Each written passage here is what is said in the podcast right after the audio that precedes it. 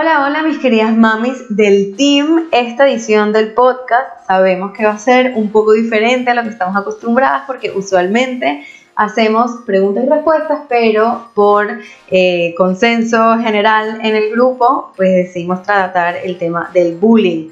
Todas sabemos que en los últimos días hubo una noticia que dejó devastadas a todas las familias, yo creo, a todas las madres que, que tenemos cualquier, no sé, cualquier índice de humanidad y nos dolió un montón el hecho de que un niño de 12 años se haya quitado la vida a causa del bullying. Eh, eso evidentemente genera muchas dudas, genera mucha, muchos nervios, muchos miedos entre nosotras sobre cómo hacer para evitar que nuestros hijos sean víctimas, cómo hacer para que nuestros hijos eviten ser victimarios del bullying, es decir, hay muchas cosas que hablar y pues bueno, decidimos que en vez de hacerlo preguntas y respuestas, íbamos a hacer un podcast dedicado al tema del bullying. Y eso es lo que vamos a hablar hoy. Así que el propósito de este podcast es hacer un esbozo general sobre los conocimientos que yo les puedo compartir acerca del bullying y con la idea de que, bueno, de que podamos reflexionar sobre este tema y podamos tomar acción también sobre este tema desde ahora que ya sea que nuestros hijos tienen pocos meses de nacido o ya tienen varios años y ya tienen distintas interacciones en el cole, pues bueno, que podamos tener herramientas y, digamos ese espacio de reflexión para trabajarlo. Así que empezamos con algunas generalidades sobre el bullying. ¿Qué es el bullying? El bullying es una forma de violencia, ¿ok?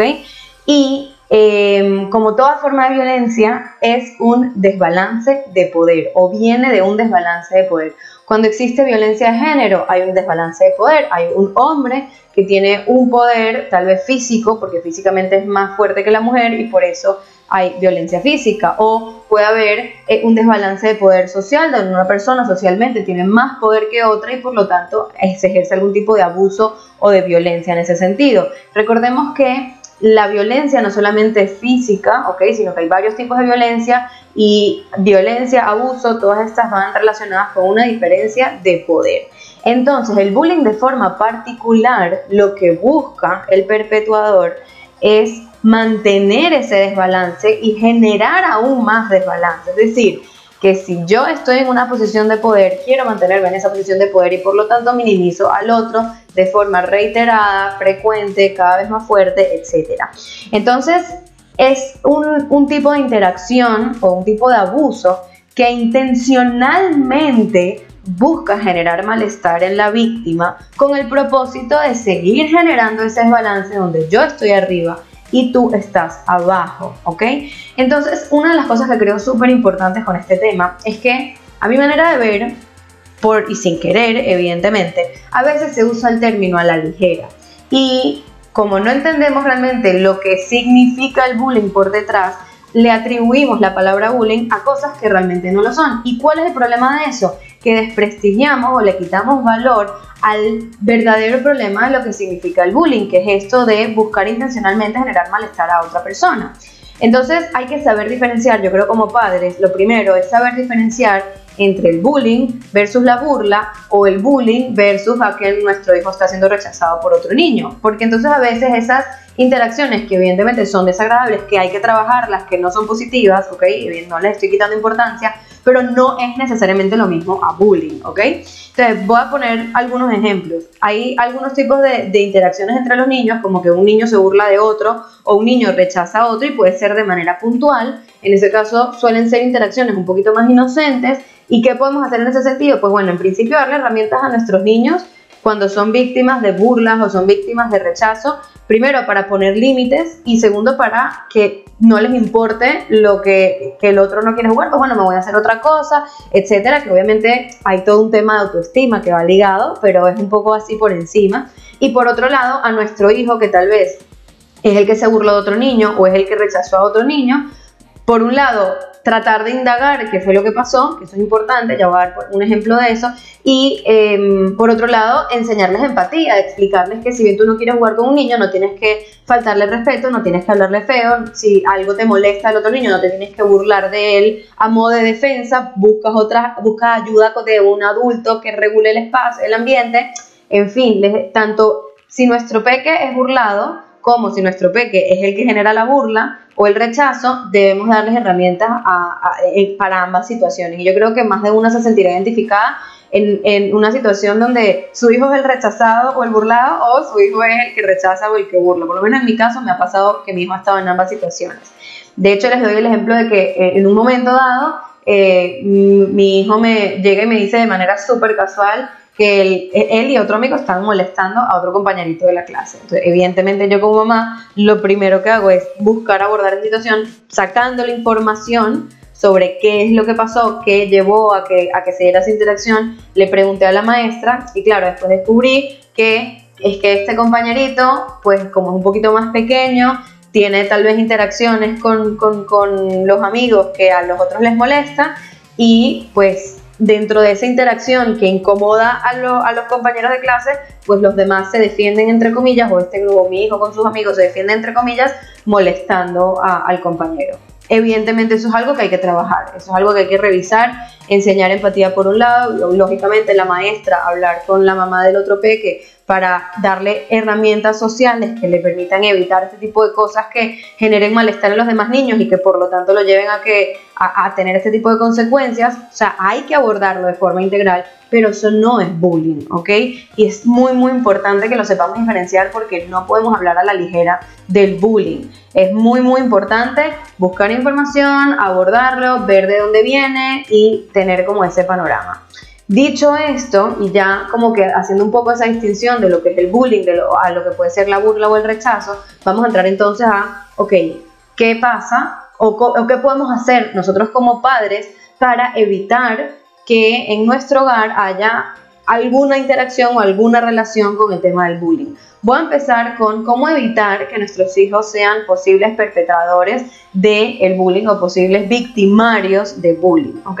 Yo eh, y, obviamente muy alineado a el trabajo al que me dedico, creo fervientemente que la crianza respetuosa es un grandísimo paso, o sea, y creo que es el camino realmente para prevenir que hayan eh, perpetradores de violencia en el mundo en general, y eso evidentemente incluye el bullying.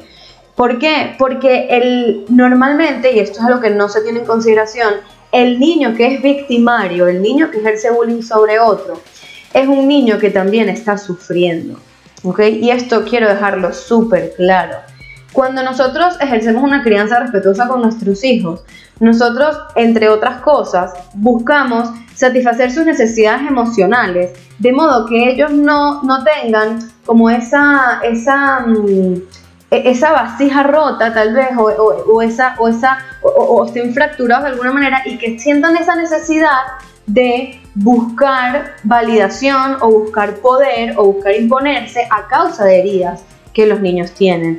Entonces, fíjense que hay un mantra de la crianza respetuosa que también es mi mantra personal, que es que todo mal comportamiento viene de una necesidad que no está siendo cubierta o de una emoción que no se está sabiendo gestionar. ¿Qué significa esto? Que un niño que hace bullying a otro niño, un niño que necesita esa necesidad de poder, que necesita minimizar al otro, que necesita generar malestar, es un niño que o está teniendo una necesidad que no está siendo eh, em, cubierta, que lo más probable es que sea una necesidad emocional, pero hay otro tipo de necesidades, lógicamente, o que está teniendo una emoción que no está haciendo gestionar. Algo está pasando en casa, alguna situación que lo está desbordando y pues bueno, manifiesta este malestar a través del maltrato a otros niños o a través del maltrato a una persona en particular por el motivo que sea. Entonces, si nosotros queremos realmente erradicar el bullying y nosotros queremos realmente que nuestros hijos no vayan a ser victimarios, es muy importante estar muy conscientes de cuáles son sus necesidades emocionales para cada edad que tienen, de cuáles son, eh, de cómo se hace una gestión emocional, de modo que no estén como acumulando heridas que los lleven a, pues bueno, maltratar a otras personas. Otra cosa que es fundamental del bullying cuando hablamos de victimarios es que el bullying es aprendido. O sea, ningún niño, yo sé que existe esta famosa frase, es que los niños son súper crueles. Y yo estoy totalmente en desacuerdo con esa frase. Los niños son lo contrario a crueles. O sea, pueden ser honestos, pueden no tener habilidades sociales para entender, pueden, puede ser que les cueste el tema de la empatía en un principio, pero más bien son súper conectados con las emociones de los otros niños. Y, eh, eh, normalmente eh, están como preocupados por lo que le pasa a los demás y suelen ser súper sensibles a, a distintas circunstancias del mundo, son lo contrario a crueles. Pero ¿qué sucede? Que el bullying y el maltrato es aprendido. Entonces, a veces nosotros como padres decimos, pero es que yo no lo trato mal, eh, eh, lo juro, es, de verdad que no, nosotros no le pegamos o no X, pero ajá, ¿cómo tratamos nosotros a la cajera del supermercado? ¿Cómo tratamos al señor que se, que se nos atraviesa en el carro? ¿Cómo tratamos a nuestra pareja?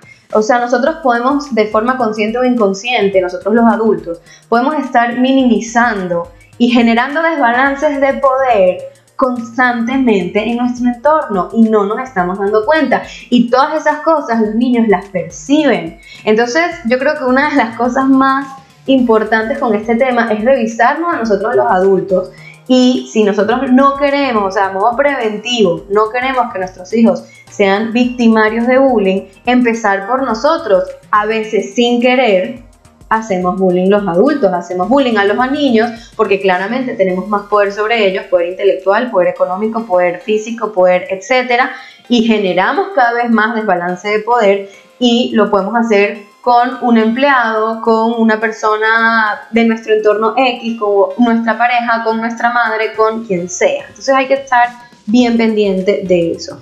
Y algo que también como que quiero traer, porque es algo que en las redes casi que genera un super boom y la gente lo aplaude y le parece maravilloso es cuando un niño que ha hecho bullying a otro es básicamente bulleado por sus padres. Y a modo de enseñanza o a modo de disciplina, entre comillas, con unas comillas gigantes, lo que hacen es generarle aún más malestar al niño que hizo bullying. Entonces la típica que le ponen una franela que dice soy un bully, lo obligan a ir al colegio así, o lo obligan a caminar no sé cuántos kilómetros como castigo porque hizo bullying. ¿Y qué es lo que estamos haciendo ahí? Vamos a verlo con una perspectiva fría. Si este niño está ejerciendo bullying sobre otro, porque claramente hay algo dentro de sí, dentro de él, que está roto, que hay una herida, que hay algo que le está faltando. Y vamos y le ejercemos nosotros los adultos, quienes se supone que deberíamos velar por su bienestar emocional, le ejercemos más malestar. ¿Qué estamos generando ahí? Estamos potenciando ese malestar, estamos potenciando esa, e, e, ese factor que lo hace ser bullying. Entonces, es una ironía terrible, no solamente que existan padres que lo hagan, que yo entiendo que capaz lo hacen por ignorancia, pero que aparte el mundo lo aplaude. Y lo que no sabemos es que eso se va acumulando dentro del niño y cada vez capaz no hace bullying inmediatamente porque sabe que hay que está ese castigo que, que le va a generar aún más malestar y pues pero sabes que capaz eso se manifiesta más adelante y de una manera mucho más patológica, o sea, ya ahí, es, yo para mí es algo hasta peligroso. Si un niño está manifestando este nivel de malestar, que nosotros como adultos le generemos más malestar y lo revictimicemos grabándolo y poniéndolo en las redes sociales, es que verdad es algo que a mí no me entra en la cabeza y necesito hacer un llamado de esto porque lamentablemente es algo que se aplaude muchísimo y creo que es importante que nosotros como padres creemos conciencia al respecto. Ahorita volteando los papeles, ¿cómo podemos hacer para evitar que nuestros hijos sean víctimas de bullying? Esto es, eh, pareciera que es otra cosa completamente distinta, pero la verdad es que no. Y el camino, a mi manera de ver, sigue siendo una crianza respetuosa. ¿Por qué?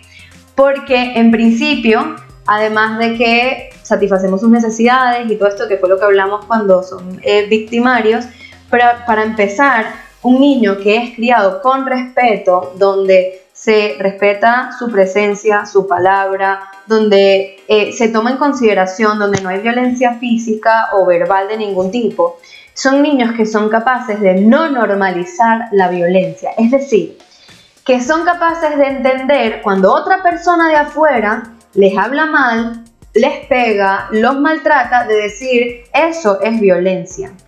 Porque ¿qué es lo que pasa? No existe, o sea, no existe que un niño pueda diferenciar el hecho de que, ok, mis padres me dicen esto que, que me hace sentir muy mal, o me pegan, o, me gritan, o lo que sea, por educación, pero este otro niño lo hace por maldad. Ellos no pueden hacer esa distinción. Un maltrato en casa puede ser algo que lleve a un maltrato en otros ámbitos y que el niño simplemente lo reconozca como algo normal. Entonces, no solamente la crianza con respeto hace que nuestros hijos estén mucho más sensibilizados a entender que la violencia es violencia, a poder reconocerla, sino que también los hace entender que no son merecedores de violencia, que saben que este niño está siendo violento conmigo y que eso no está bien. Entonces, al yo reconocer que algo es violencia y además reconocer que no me merezco ser violentado, tengo muchas más probabilidades de pedir ayuda y de eh, salir de, ese ciclo o ese loop de violencia en el que puedo encontrarme. Y aquí yo les voy a dar una noticia a todas las madres y padres que es importante que lo sepan de una vez y yo sé que a veces puede ser como desesperanzador, pero es la realidad. Nosotros no podemos proteger a nuestros hijos de los abusadores. Óiganme bien, no podemos proteger a nuestros hijos de los abusadores. Ellos van a estar en contacto con personas que son abusadores potenciales y pueden entrar en interacciones potencialmente abusivas a diario. A diario. ¿Cuál es la verdadera protección que nosotros les podemos dar a nuestros hijos? Que ellos sepan capaces de reconocer el abuso para que nos digan a nosotras o les digan a la maestra, oye, esto está pasando. De lo contrario, y el motivo por el cual el bullying se mantiene en el tiempo, los abusos sexuales se mantienen en el tiempo y en general los abusos en general, es porque la víctima o no reconoce que es violencia, o, piensa que es su culpa, o piensa que es normal, o lo que sea, y no habla. Entonces, no es tanto que nosotros vamos a crear una burbuja para que nadie hable con nuestros hijos y nadie los toque, sino que tenemos que darles a ellos las herramientas desde muy adentro para que ellos puedan no defenderse, pero sí reconocer, ya vamos a hablar del tema de defenderse, pero sí reconocer cuando hay violencia y que ellos no se merecen esa violencia. Lógicamente también cuando un niño es respetado en, su infancia, eh, va a tener mucha mayor autoestima, o sea, su autoestima va a estar mucho más protegida, que eso también va muy ligado con el mensaje de no merezco ser tratado de esta manera. Y evidentemente sabemos que una crianza con respeto no significa que es un niño que hace lo que le da la gana y que no tiene límites, pero bueno, siempre me gusta como que volver a hacer la aclaratoria, que en ningún momento estamos hablando de falta de límites, simplemente estamos hablando de poner los límites o tener cualquier interacción con el niño con respeto, con el mismo respeto que le tendríamos a un señor mayor, a, nuestra madre, a nuestros hermanos y a cualquier otra persona que esté en nuestro entorno. Bien, entonces, ¿cómo funciona esto de que la crianza respetuosa protege a los niños de ser víctimas? Por un lado, cuando nosotros entendiendo de que, de que una, una, base es que nosotros como padres no caigamos en malos tratos y no caigamos en formas de violencia, hay veces que nos cuesta. Hay veces que nos cuesta mantener el buen trato y mantener el respeto y eso depende de muchas cosas que es tema para otro podcast, que es algo que de hecho también hablamos mucho en nuestras reuniones grupales del team, pero bueno, eh, eh, queda para otro espacio. Sin embargo, una de las cosas que son pilares de la crianza con respeto es que cuando nosotros entendemos las necesidades de nuestros hijos según su edad, que es uno de los pilares de este tipo de, de crianza, entonces solemos tener mucha más paciencia eh, porque los entendemos mejor y a la vez tenemos más herramientas para acompañarlos en los procesos que están viviendo. No es lo mismo unos padres que eh, su hijo cumple dos años y ya entró a los terribles dos y es que todo es terrible y es un, un manipulador y está demasiado mal criado, tiene demasiado carácter, a una mamá que dice, oye, si está entrando en esta etapa de los dos años, que sé que se está autodefiniendo, que sé que está pasando por muchos, muchos, eh, eh, muchos cambios emocionales que lo pueden desbordar, etcétera, etcétera. Entonces ya nuestra manera de abordar la situación es distinta y usualmente es mucho menos violenta. Por otro lado, otro pilar de la crianza con respeto es el acompañar emocionalmente y validar lo que el niño está sintiendo, ¿ok? Que muchas veces eh, se confunde como que validar significa hacer como que ceder, ¿no? O sea, si mi hijo quiere jugar con el cuchillo, yo puedo validar, yo le puedo decir, yo entiendo que tú quieras usar esto porque tú me ves a mí usándolo, eso yo lo puedo validar, pero igual no te lo voy a permitir porque no tienes nada y te puede hacer daño, igual no estoy cediendo, ¿se entiende la diferencia? Entonces, cuando nosotros validamos al niño y le decimos, ya sea poniéndole un límite o ya sea en una interacción con otros niños, entiendo que te sientas mal, em, entiendo, o sea, tiene sentido que esto te genere malestar, entonces es un niño que se siente más cómodo comunicando cuando algo le molesta. Y volvemos al problema típico del abuso, que es que la víctima no habla. Si nosotros estamos constantemente diciéndole a nuestro hijo, ay, no pasa nada, no seas exagerado, estás llorando por nada, en fin, le damos mensajes constantes y reiterativos de que lo que él está sintiendo no es válido, de que su reacción es exagerada, de que no, no tiene sentido que se ponga así, cuando realmente hay algo que le esté generando malestar en serio, no nos lo va a decir porque va a pensar que no es nada, que es exageración, que él se lo está inventando. Entonces fíjense cómo estos dos pilares de entender a los niños y de acompañarlos emocionalmente son precisamente el motivo o, la base de cómo la crianza con respeto ayuda a que nuestros hijos estén más protegidos de cualquier tipo de abuso, o no solamente del bullying, porque también del abuso sexual y de un montón de otros tipos de abuso. Entonces, a modo como de tips, ¿no? Un poquito más concretos para llevarlos a la acción, ya ahorita reflexionando de todo lo que hemos hablado, les voy a dejar algunas cosas más puntuales. Primero, Jamás, tratar de jamás, jamás, jamás minimizar lo que les pasa, ¿ok? Recuerden que él no pasa nada, él no es para tanto, él no entiendo por qué te pones así, que se lo podemos decir cuando al niño, no sé, se le derramó un vaso o se le rompió la galleta, eso el niño perfectamente lo puede traspolar a otro momento donde sí está siendo abusado y pues decirse a sí mismo, pues esto no es nada, no tengo por qué ponerme así, etcétera, etcétera. Entonces podemos validar Recuerden que podemos validar y no ceder. Eso es algo que, podemos, que tenemos que tener en cuenta. Siempre creerles. Segundo tip, siempre. La mentira infantil también es un tema que tiene mucha tela que cortar, ¿ok? Tiene muchas aristas, no voy a entrar en ese tema ahorita, pero uno de los pilares de creerle siempre es no poner al niño en una situación donde sabemos que nos va a mentir. Por ejemplo, si yo sé, porque yo sé como adulto, yo sé que mi hijo eh, derramó el cereal en el suelo, no le voy a decir, ay, ¿quién hizo esto? Con un tono enjuiciador, como para que se le dé miedo y se sienta la necesidad de decir, no, no, no, yo no fui, fue el perro. ¿Ok? O sea, si ya yo sé que lo hizo, con toda la, amabilidad del mundo, le explico, le pregunto qué pasó, por qué pasó, cómo podemos evitar que suceda de nuevo, lo recogemos, etcétera, lo manejamos de una manera distinta, pero no lo ponemos en esa situación donde el niño, por, por como nosotros le estamos planteando las cosas, se siente la necesidad de mentir y nosotros encima le digamos mentiroso porque yo sé que fuiste tú. Entonces, hay que tener mucho cuidado porque es importantísimo que el niño no tenga ni un ápice de duda de que nosotros le vayamos a creer, porque de nuevo, si, no se sienten en la confianza de decirnos las cosas, este tipo de abusos se pueden perpetuar en el tiempo y llevar a resultados catastróficos. Tercero, fomentar a nuestros hijos una mayor autoestima a través de cosas como permitirles asumir responsabilidades. Eh, a veces los sobreprotegemos demasiado y no les permitimos asumir responsabilidades. Es muy importante darles responsabilidades para que ellos se sientan capaces Valorar sus logros, eso también es importante, así sean logros pequeños, valorarlos y mencionárselos y decir, oye, mira, vi que lograste esto que la semana pasada no lo lograbas hacer, vi que, esta, vi que en, esta, en este trabajo te saliste menos de las líneas, ¿Qué te parece a ti? ¿Cómo, cómo lo ves tú? También que ellos mismos sean capaces de, de valorar su propio trabajo. Eh, no, no machacarlos cuando, se, cuando algo, les, cuando se equivocan, cuando derraman algo, cuando le pegan a un compañero y no estar constantemente machacándolo o lo que sea, sino realmente acompañarlos en eso y tratar de buscar soluciones para la próxima. Eh, y por otro lado, saber de que un niño con autoestima alta va a ser mucho más capaz de poner límites, ¿ok?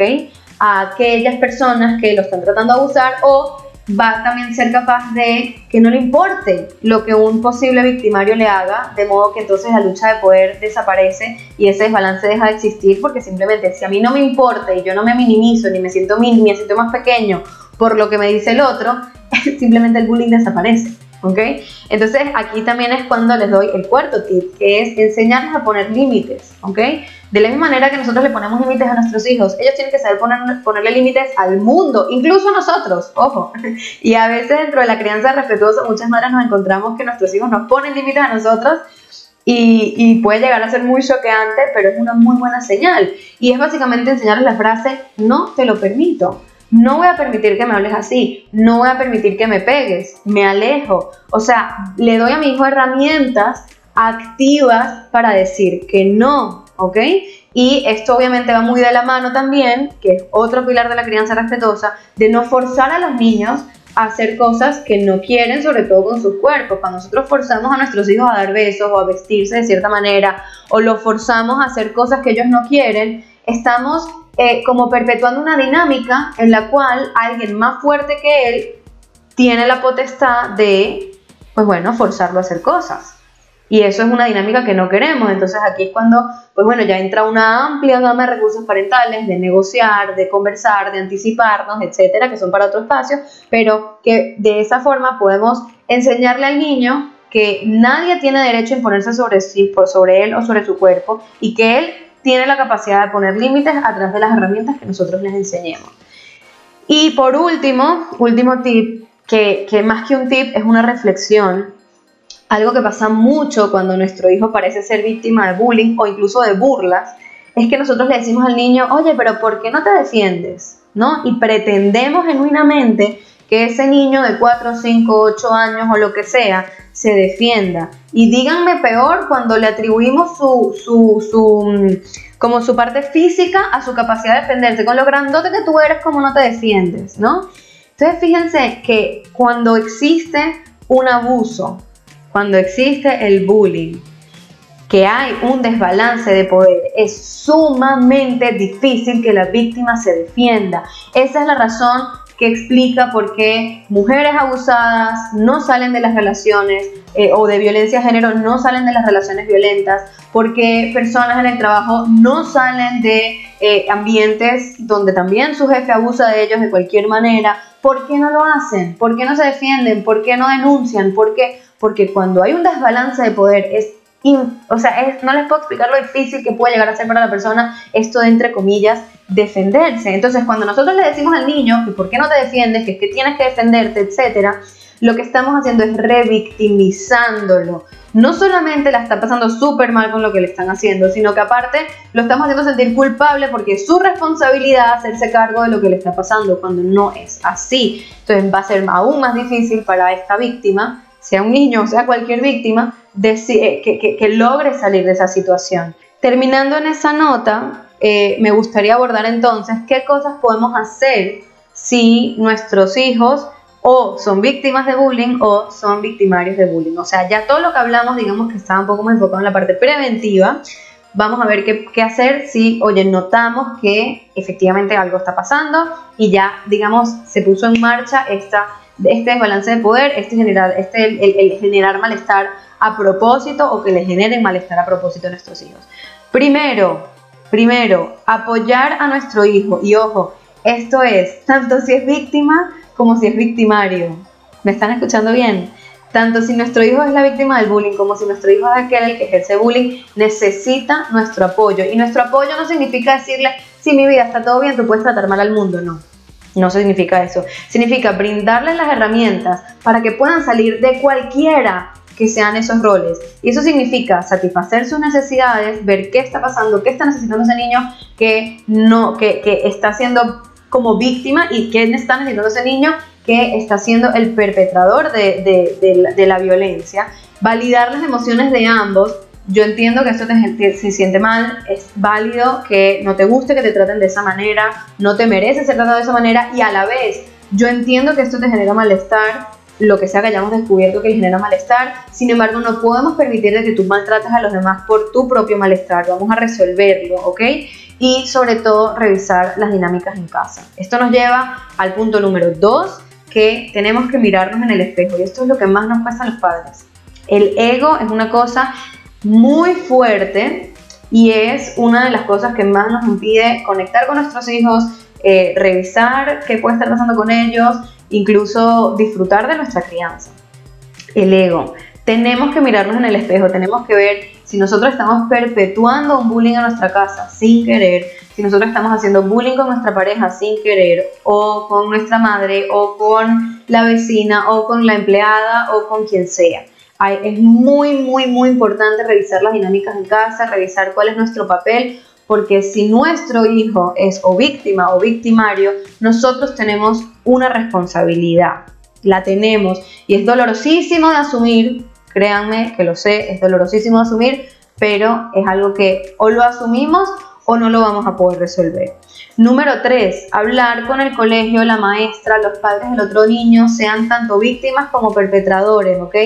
Y siempre en la búsqueda del bienestar de todos. Yo no voy a hablar con la maestra para hablar de del otro niño y decirle que ese niño tiene que ser expulsado y que tiene que salir del colegio y que tiene que no sé qué, ya va, ya va. Tenemos que revisar de forma integral tanto los padres de la víctima como los padres del victimario qué está pasando, qué malestar está, teniendo este victimario, porque ese niño también está sufriendo. Entonces, evidentemente, cuando nuestro hijo es el doliente, cuesta mucho ponerse en la posición del otro. Evidentemente, hay puntos donde ya es tan crítica la situación de que tiene que haber un cambio más radical, pero en esas primeras señales es muy importante que de forma unida, sin que haya una guerra, padres de un lado y padres del otro de manera unida busquen el bienestar de ambos niños. ¿Bien? Número cuatro, si existe agresión física, ¿ok? Tenemos que trazar una línea, ¿ok? Porque ya es un protocolo que, o sea, ya hay que activar un protocolo que es mucho más estricto. Cuando hay agresión física, ya no es bullying, ya no se trata de un desbalance de poder, se trata de un crimen, literal, ¿ok? O sea, es algo que tenemos que trabajar ya de forma muy concreta, ya sea aumentando la vigilancia entre los niños, sacando al niño del entorno, tanto ya sea la víctima o el perpetrador, cualquiera de los dos, que participen profesionales en la materia, psicólogos, etcétera, pero no podemos manejar una agresión física como cualquier tipo de desbalance de poder. Ojo que ambas son graves, pero cuando ya existe agresión física, ya es una línea que tenemos que trazar y que es completamente inaceptable. Y a veces pensamos que la agresión física es como una pata más del bullying, como que bueno, sí, es no, pero eso ya es algo que no podemos permitir. Y nosotros podemos trabajar en darles herramientas a ambos niños y podemos trabajar en hacer un abordaje integral cuando no hay agresiones físicas, cuando hay otro tipo de abusos que claramente está, que hay que trabajarlos, que hay que revisarlos, pero ya cuando les digo que hay una agresión física, como les digo, no que el niñito me pegó porque lo estaba molestando y, en fin, una pelea de niños normal, sino que hay una, una constante necesidad de minimizar, de hacer sentir mal al otro y que, y que lo hago a través, después de cierto tiempo, porque es lo que va escalando, lo hago a través de golpes, ya ahí no, o sea, tenemos que ser bien, bien tajantes con las acciones que vayamos a tomar. Fíjense que con el tema de la salud mental infantil, que evidentemente un niño que ejerce bullying está teniendo dificultades en su salud mental y un niño que es víctima de bullying está teniendo dificultades en su salud mental que no necesariamente son solo a causa del bullying, sino que hay algo más que viene atrás que lo hace más propenso a ser víctima, ¿ok? Em, no hay una ruta, no hay una ruta específica de cómo preservar la salud mental de nuestros hijos de, para todo el mundo. Sin embargo, sí existe una relación directa entre la violencia en casa y el desarrollo de patrones que hacen a los niños más propensos a caer en cualquiera de estos roles, tanto de víctima como de, de victimario. Por eso es que la violencia normalizada en la crianza es tan peligrosa. Y a ver, que si estás escuchando este podcast, eh, eres parte de un grupo que se dedica a aprender sobre crianza respetuosa, o sea, lógicamente estás conectada con esta realidad y la tienes muy clara, sin embargo, las más veteranas que están en este grupo saben perfectamente que eh, es un proceso, que no es fácil. Hay mamás que están recién llegadas, mamás que tienen un montón de tiempo, eh, y, incluso a mí todavía hay cosas de esta manera de criar que me cuestan un montón, entonces siempre es importante conectarnos con eh, este tipo de información para hacer clic, para, para recordar por qué estamos haciendo lo que estamos haciendo y pues bueno, aunque nos caigamos, aunque nos equivoquemos, aunque en un momento tengamos una interacción que no nos gusta con nuestros hijos, pues bueno, que nosotras también podamos, pues lo que siempre hablamos en las reuniones, podamos ser compasivas con nosotras mismas, entender que estamos rompiendo patrones súper fuertes de nuestra infancia, saber que es un proceso y bueno, y volver a conectar con, ok, este es el motivo por el cual estoy haciendo todo este esfuerzo, por el cual pertenezco a esta tribu, por el cual estoy constantemente aprendiendo y, superándome en distintos ámbitos. Así que bueno, em, sé que es un tema duro de hablar, capaz hay cosas con las que algunas se sienten identificadas, otras que no, o cosas que, pueden observar, que podemos observar de otros niños en nuestro entorno u otras familias en nuestro entorno, eso también lo hace súper difícil. Sin embargo, yo creo que con, con esta información podemos tal vez tranquilizarnos o podemos actuar y abordarlo, que ambas, ambas cosas son maravillosas.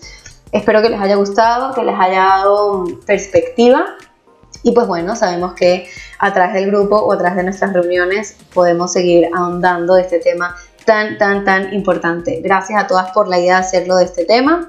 Eh, y pues bueno, les mando un abrazo, seguimos hablando en el grupo. Un besito.